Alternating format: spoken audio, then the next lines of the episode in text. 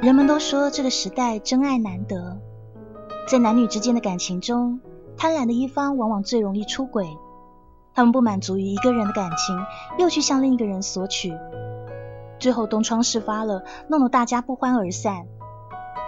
俗话说：“弱水三千，只取一瓢饮。”我们在对待感情的时候，更应该抱有这样的态度：认真专一，拒绝诱惑。只有这样，感情才能细水长流，幸福才得以长久。不要抱怨真爱难求，而是当下的幸福，你够珍惜吗？